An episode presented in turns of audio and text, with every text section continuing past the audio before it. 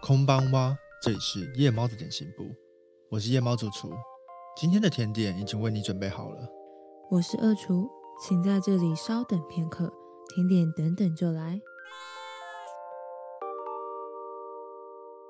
嗨，大家晚安，这里是夜猫子点心部的新单元，我们这一次要做一个新漫画的推荐。哦，新漫画的定义是什么？呃，有定义吗？定义就是，比如说周刊它三十话内，三十话大概半年嘛，哼，然后呃月刊的话，可能十话以内，五六话、七八话这样。哦，这是一个宽松的定义啦，因为有时候会不小心超过个一两回之类的。嗯，对，不用定那么紧，但就是新发现，然后看了一阵子觉得还不错的漫画作品，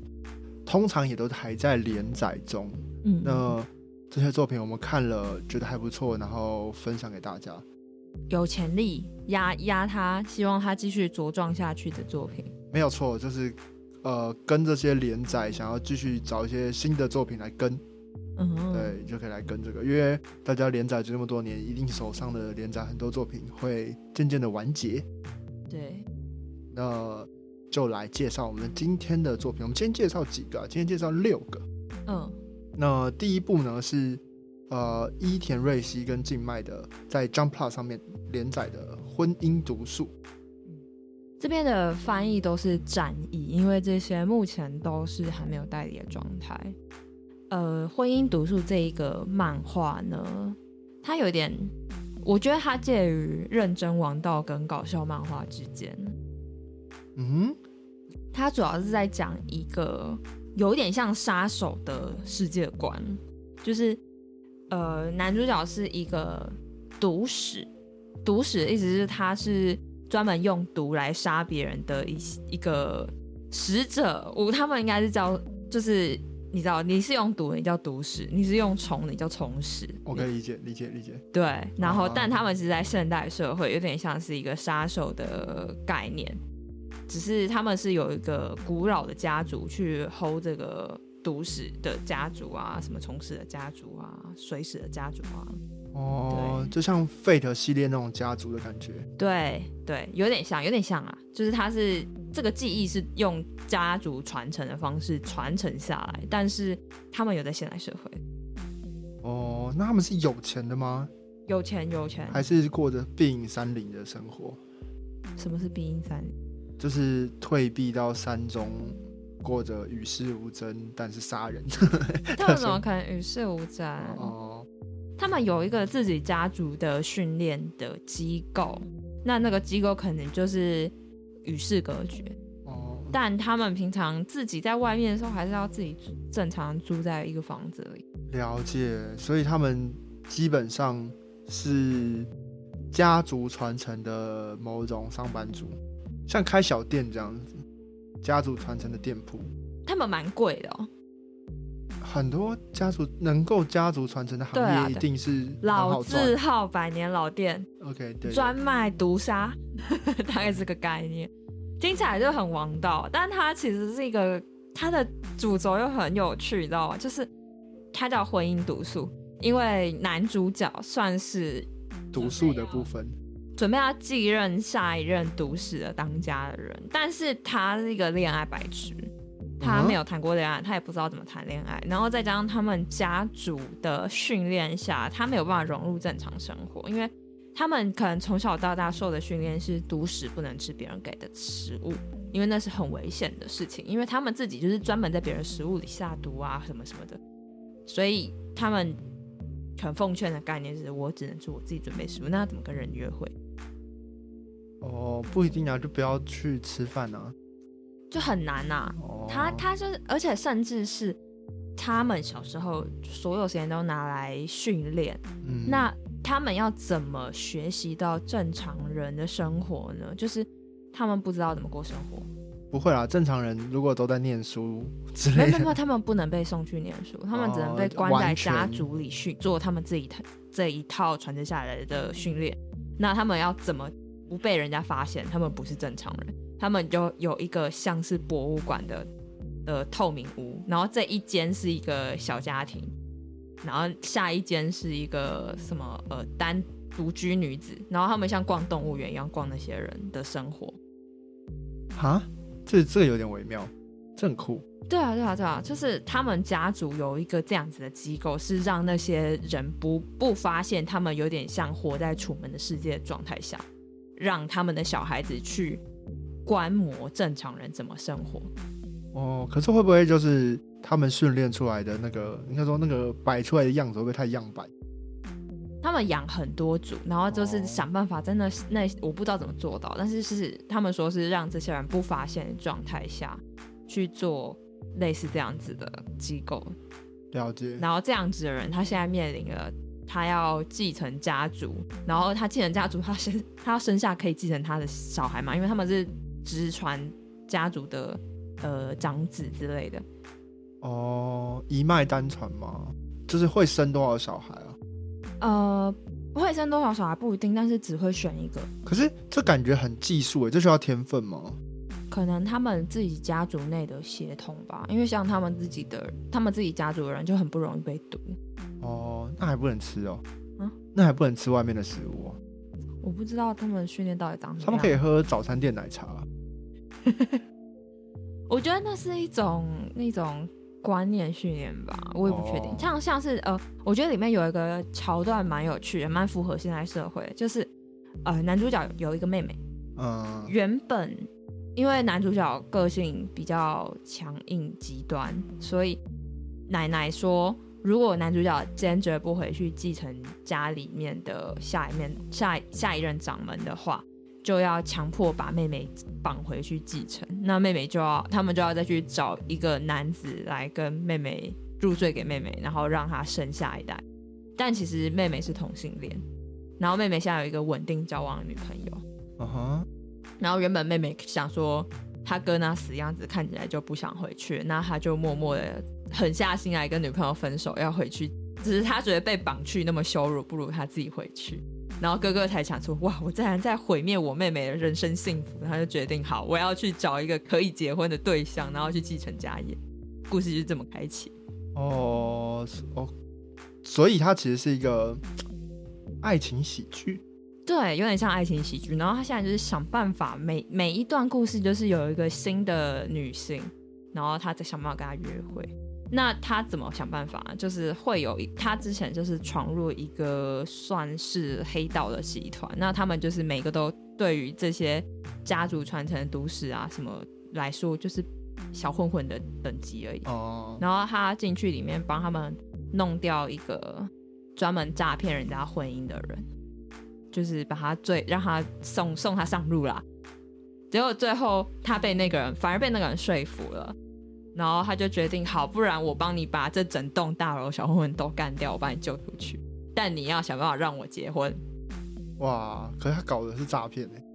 就是因为他是诈骗，所以他最懂怎么骗，怎么去骗到真正女生的欢心。哦，而且这个角色很酷哦，他就是标准的话女硬说男， OK，所以他是伪娘。他是男的，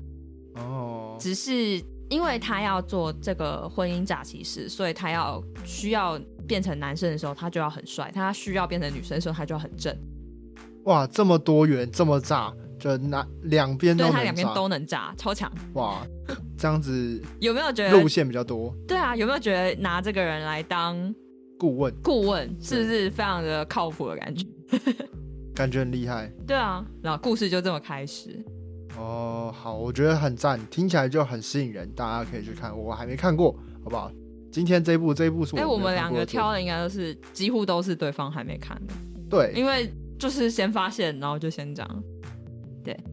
好，然后呢，接下来下一部作品在 Jump 本刊上面连载的一个新作品，叫做《Luli d o l a g o n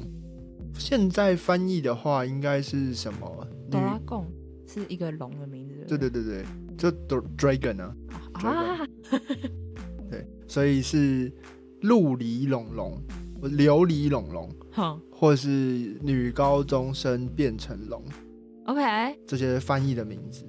那这部作品在讲一个平凡的女高中生，某一天就是在上课的时候喉咙突然痒痒的，打了一个喷嚏，啊这样哈，喷出火来，烧了班上前面同学的头发。哈，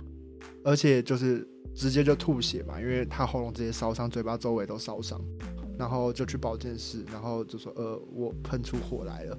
啊，他没有，他那天早上他就先长了脚，然后他妈跟他说这件事情很普通，嗯你还是去上学吧。妈妈有一点，嗯对，那我们在这个都不知道这个世界观的情况下，嗯，好像这件事情是可以接受的样子，嗯但哼女主角又是一个奇怪，我怎么会长出脚，但好像又可以接受。这所有人为什么可以接受？对，就是我们还不知道这个世界观，它到底是一个充满哑人的世界，还是它其实是一个正常人的世界？然后啊哦就是因为它是第一话而已，所以你还不知道它是异世界番还是正常日常番。呃，也不是说意思，就是它说明是像那个啊，就是英雄学院一样，就是充满着对啊，各就是种还不知道矛它世界观的设定。盾。对对对对，嗯，可是目前的看过来，好像是这个世界是有这些奇幻的东西，但是一个极低的存在，嗯所以大家可以隐约的知道这个事情有可能发生，但他们日常生活不会遇到的感觉。所以就是你如果不小心爬到深山，有可能会不小心撞见，但是你在都市是不可能会看到的。龙对，或是怪物。嗯那总之就是这一个女高中生，她妈妈才告诉她说：“哦，其实你是龙的混血儿啦，你爸爸是龙。那你为什么没有跟你爸一起住？”对对，然后你爸呢？ 他现在才知道哦，原来我不是单亲啊，这样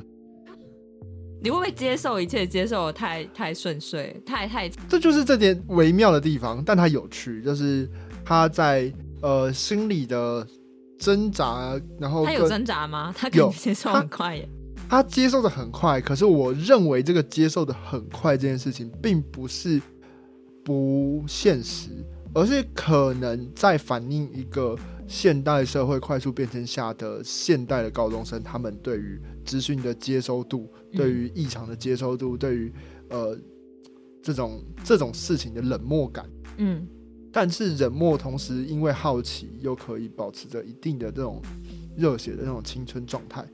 就是这些东西是这部作品可以呈现的，让我很意外。它其实蛮可爱、蛮细腻的，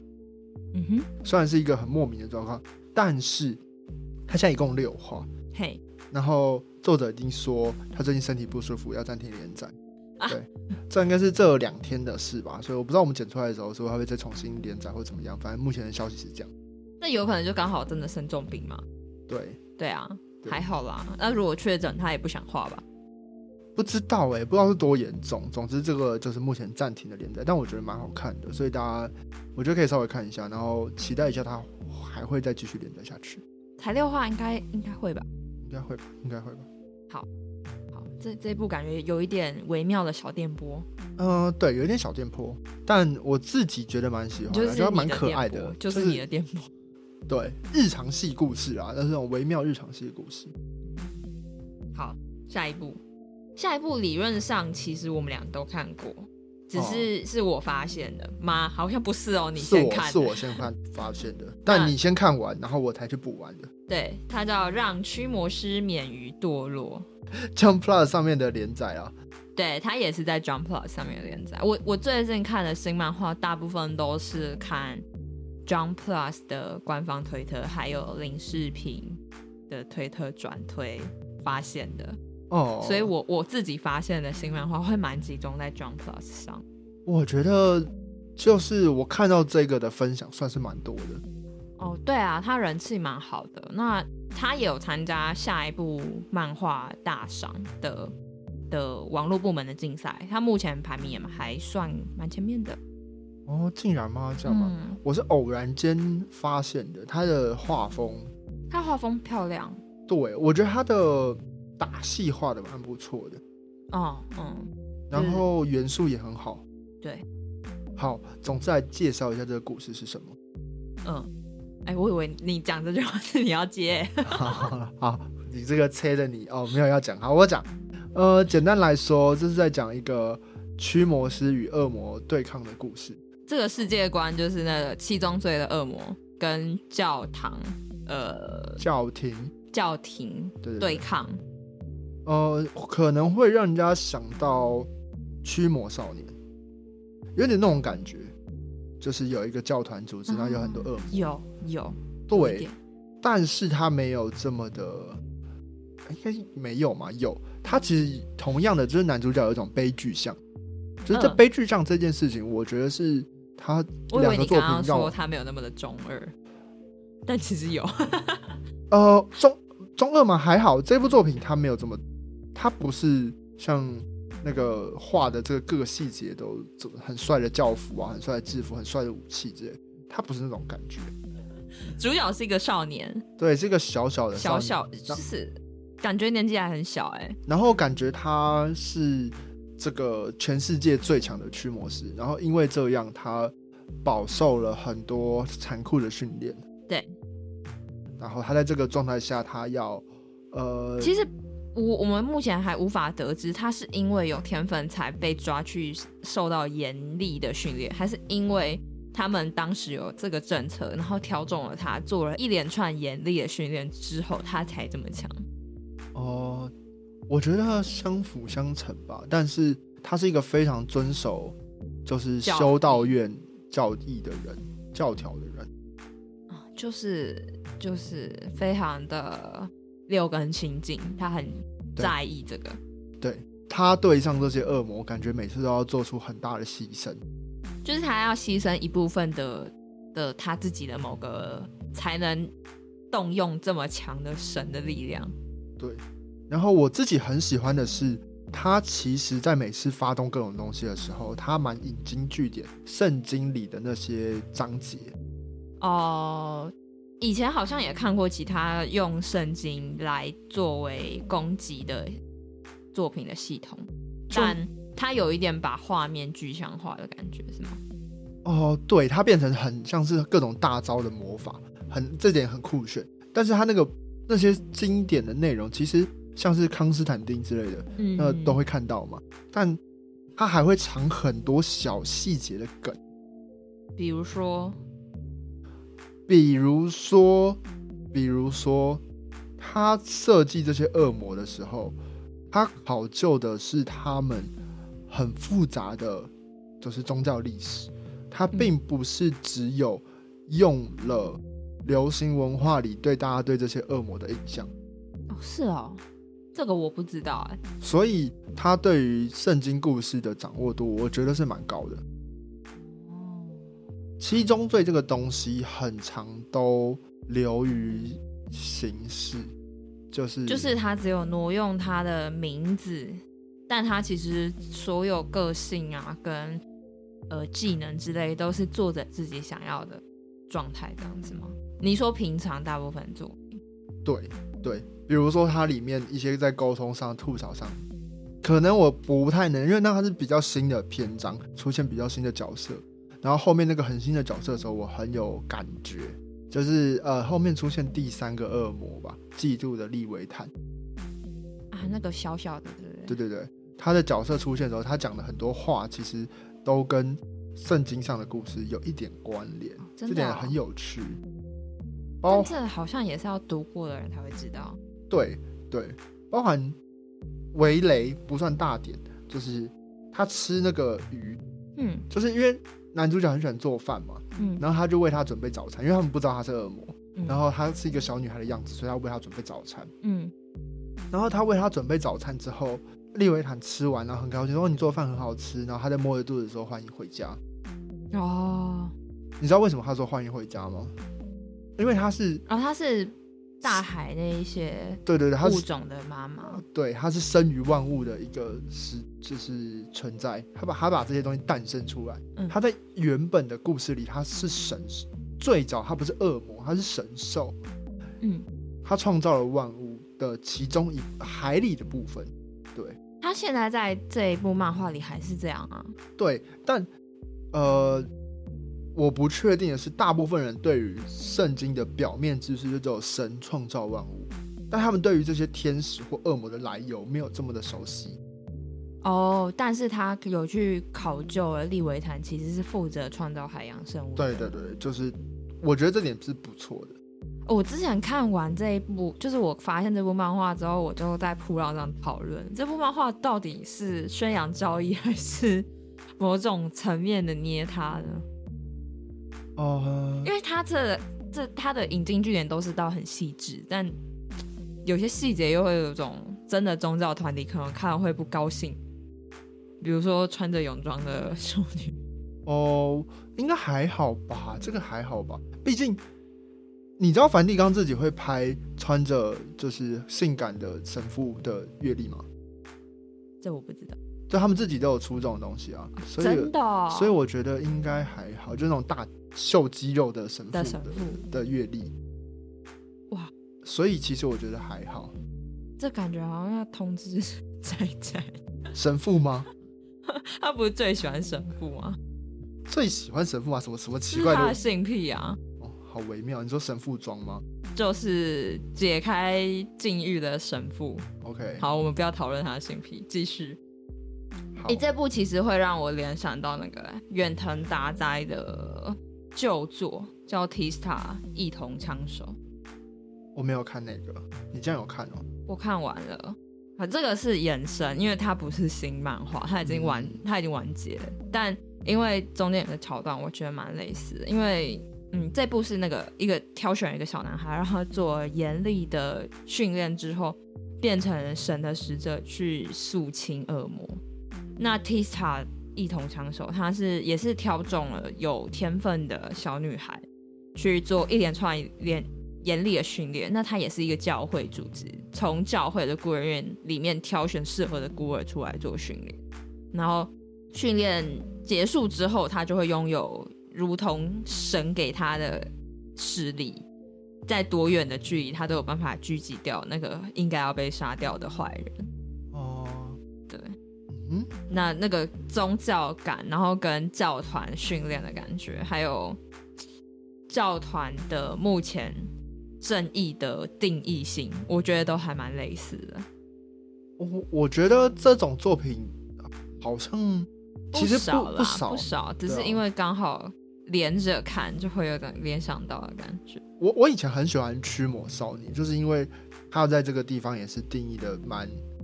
蛮灰阶的，两边都它不是对这么黑对，就白分是明。啊就是你说教团是绝对的正义嘛，好像你很难定义。嗯，所以相信这种宗教梗应该是蛮吸引人的啦，所以大家推荐大家去看，好不好？推荐。对，好，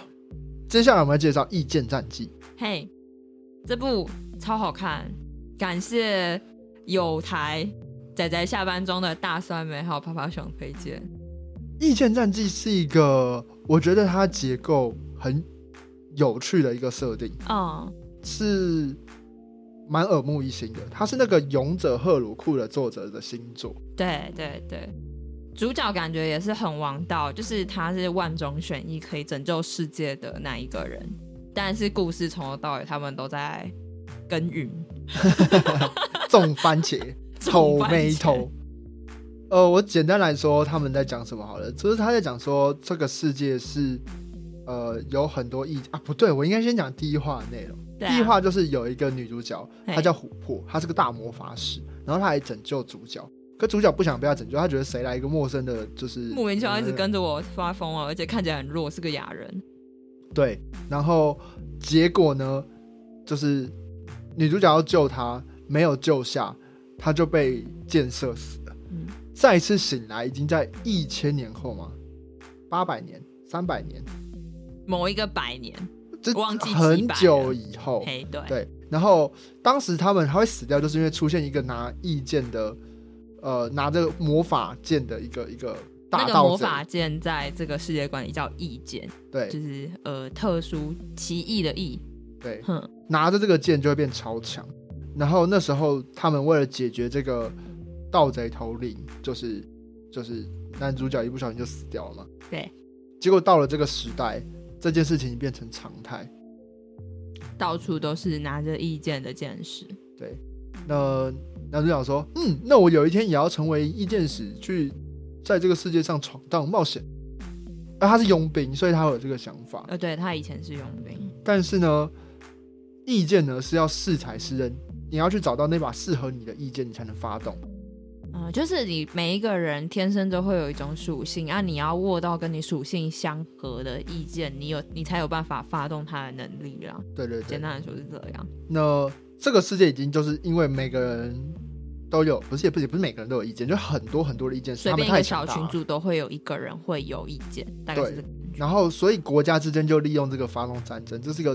动荡的乱世。嗯，然后男主想说，既然这样，我就只好在这个战场的中间盖一座小酒馆，然后在这边吸引经过的人来，这样我们可以跟他们交流情报，说不定可以找到适合自己的意见。所以他们就在盖一个小酒馆。对，嗯那在盖小酒馆之前啊，我也没有也没有食材可以卖人家，怎么办？就耕田。跟田， 对，啊、有很多的酒可以喝。对对对，他们不小心捡到了一个荒废的古城，那那古城附近的河道全部都干干枯了，所以没有人要住那。然后他们就捡到那个古城，发现那古城底下留了一堆让他们卖也卖不完的很好的等级的酒，对他们就拿那些酒开捡酒到馆的酒来开酒，赚翻了，赚翻啦！马上就有那个陈家第一桶金。哎、对，呃，故事呢虽然说这样子，但其实我觉得它的没有很明确的主线，但它嗯，一个一个是连在一起的故事，一个一个篇章是很接的很顺畅的，嗯，事件牵连着事件，事件牵。你虽然我们不知道主线是什么，应该主线就是事件的谜团，他为什么是那个重要的人？对，就是为什么琥珀会选择一定要救下男主角，并且说他就是负责拯救世界的那个重要的 key。对，这件事情是对主线，但发现这件事情的过程是一个一个小突事件去堆，对这种事件去连接在一起，慢慢的把一切解开的感觉，我觉得有趣。嗯，但它其实每一个故事之间可能都会很日常，我觉得这点也就是他把那个紧张感跟平缓的时间都接得很顺畅、很舒服。嗯哦就是你要打的时候大戏很精彩，然后但是打完之后的日常你也不会瞬间啊，日常不想看了、那我养着一个月后再看，你也不会这样。嗯，对然后最有趣的是，他每一回、每一话后面都有一个算是搞笑的短片吧，一页式的。嗯嗯嗯，然后这边都会讲，就是番茄，也不是番茄，有很多很多番茄，但就是他们在讲说，他们比如说这一场战斗过完那天晚上他们聊了什么，或者在那个战斗发生的当下那个隔与隔之间，他的们那个吐槽，对吐槽，或者在旁边其他角色在旁边碎碎念讲了什么，对，对这个很有趣，它让整个故事跟角色之间的深度变得很立体。但是同时他又很诙谐，他对并不是一个，就你看他明明这一话就是打的很紧张，可是他最后就是要来来给你一页轻松的吐槽，对，那些笑点真是很多很赞，所以我你们自己看好不好很？很番茄。对，很赞，我很喜番欢茄。我我最喜欢就是后面的每一个后面的一页，哦，对，那一页很好看，对，好好看，它让整部故事又再加了超多分。嗯。现在是不是比较新的漫画流行这种？虽然是王道世界观，但是他给你一个轻松的内容。因为像刚第一部《婚姻读书》也有点这样，世界观蛮王道，但是其实主线走得很轻松。走得很轻松吗？我觉得这就是看他故事想要发挥的调性，就是那都是设定，然后重点还是故事的调性，一开始他想要做哪些内容。嗯，而且嗯这这种这种王道世界观有个很好的地方是，它搞笑搞笑不下去了，它可以转到王道故事去。哦，搞笑本来就是一件好啦很难的事，我没有啊我我知没有我没有道啊指控谁，呃，我不是说指控，我只是说，就是因为一直搞笑还是会疲乏嘛。最我们之前讲过的问题，最经典的就是家庭教师嘛，家庭教师嗯早期是一个非常搞笑的日常，但他开始战斗之后，他人气才变高。哦，所以其实这个写也是行之有年。对对对，本来就是行之有年的模式。 OK 甚至不要讲家庭教师，甚至连龙珠，七龙珠当年就是有看吗？呃稍微前面我有看，前面是一个很轻松的搞笑，但嗯，他是疯狂的战斗之后，他人气才变高。但你又不能一开始前三话就战斗，是吗？也不是，我觉得那是路线转换。哦，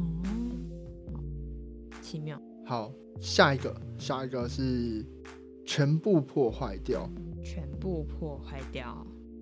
好，接下来介绍的作品是山难菜在 Jump Plus 上面连载的《全部破坏掉》。嗯呃，现在好像大家的翻译都是用这个，呃，这个已经二十八、二十九了吧，所以呃，快要快到要超临界过点所以超要过赶我快们的定义了。对，所以赶快来介绍一下，我自己蛮喜欢这部作品的，我觉得它也是轻松日常上的一部作品，但是它的设定其实就是那种很常见的魔王到了异世界反穿越故事，嗯哼，但它有趣的点，我等一下会解释一下为什么我觉得它特别的有趣。好，那这部作品就在讲说，它是破坏神跟英雄他们两个在异世界决战，然后就是可能勇者要讨伐破坏神大魔王，然后讨伐的结果就是两败俱伤，同归于尽。结果两个人都转身到了我们的这个世界，就是现实世界。他们到了这个现实世界之后呢，就灵魂转身到了一对出车祸的兄妹身上，然后所以他们这个出车祸的兄妹失去原本的记忆，变成了他们两个的记忆，变成勇者跟魔王。对，变成勇者跟魔王。嗯哼，那他们在这个当下是失去大部分力量的，因为力量的根源、魔力的根源是灵魂。那他们现在是灵魂状态不稳定，所以他们没有办法得到原本的力量。他们要得到原本力量，他们要尽可能的跟这个身体融洽的相处，要做符合这个身体、符合这个人原本的事情，让这个人能够受到这个刺激之后找回更多的记忆，他们才会发挥自己的能力。嗯，那故事就是进展是原本他们想要啊、破坏神原本来到这个世界想要破坏一切，但他发现他没有办法，而且很容易的就被这个勇者阻止，所以他要过得更像女高中生，他 他才能发发挥力量，然后才能破坏世界。我闻到了一样的电波，主厨电波。可是他是那种呃笨蛋系搞笑，就是破坏神，他在这个故事里他是一个比较笨的人，因为他的魔法太万能了，嗯哼，所以他其实不太动大脑。好合理。然后他在这个世界，他成为高中生之后就什么都不会，然后考试也考得很烂。英雄呢，全科超强，然后体育超强，因为他是努力型努力女型型的， ，OK，还蛮有趣的。然后最有趣的是他的破坏神，他越来越强之后，他可能会不小心的释放了魔法，或者睡梦中睡前想做什么事情，就在睡梦中不小心施了魔法，就导致了某个观念被破坏掉。因为他这个破坏魔法的模式呢，他在用在战斗中的时候，可能是比如说速度破坏，它可以对对手的防御破坏、格挡破坏这些很概念的事情，就是他只要把那个他只要把它破坏掉，他的刚防御或格挡就会失败，或者是他的动作就会停下，因为他速度被破坏了。但是他可以做一些更夸张的破坏，比如说次元的破坏、画框的破坏、分镜的破坏、肉体的破坏、数量的破坏，就是它可以破坏很多东西，什么概念它都可以来破坏，破坏之后它就可以做出一个反概念的事情，那就让这个故事的呃延伸性变得很高，有想看到这些魔法可以产生各种什么奇特的效果，然后每次搞砸了各种事情之后，他哥哥就会来想办法阻止他或救你他说。勇士，对对对，这个设定上都蛮有趣的。好，我介绍到这边，我我自己蛮喜欢的，推荐大家。应该是叫什么？ OK。我要讲的这一部最后一部是赖文吏部的奇闻异事，作者叫做朱春晓，是一个恐怖漫画，刚好切合现在的鬼门开的时事呢。它很微妙，我必须说它很微妙，因为它的故事观设定在现代社会有一个，我不确定是不是其实日本有这样的娱乐，还是这是他自己架空设定，就是这个娱乐是。大家会用听 open mic 的方式去听一个人讲怪谈故事，